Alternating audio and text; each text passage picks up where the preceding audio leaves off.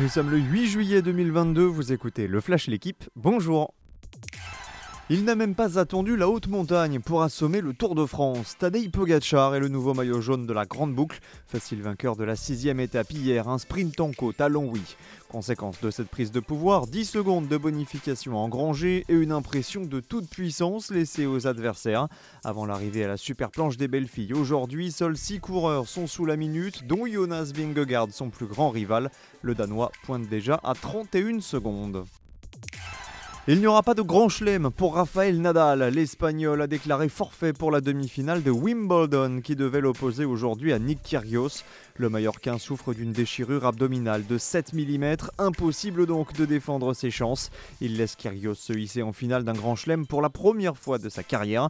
L'Australien affrontera Novak Djokovic ou Cameron Norrie. Chez les femmes, on connaît l'affiche de la finale. Elle opposera demain Elena Rybakina à Ons Jabeur.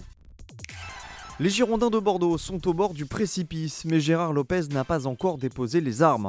Le président bordelais a tenu hier une conférence de presse pour clarifier la situation du club et tenter de rassurer les supporters. Je crois à 100% en nos chances de jouer en Ligue 2, a-t-il clamé. Nous ne serons pas en cessation de paiement, on n'acceptera pas que le club disparaisse.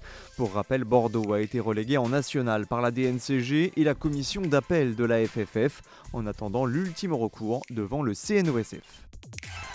On termine ce flash avec des nouvelles de Michel Platini. L'ancien numéro 10 des Bleus connaîtra ce matin le verdict du tribunal pénal de Bellinzone en Suisse. Il est accusé d'escroquerie, tout comme Seb Blatter, l'ancien président de la FIFA. Le procureur a requis un an et huit mois de prison avec sursis. Merci d'avoir écouté le flash l'équipe. Bonne journée.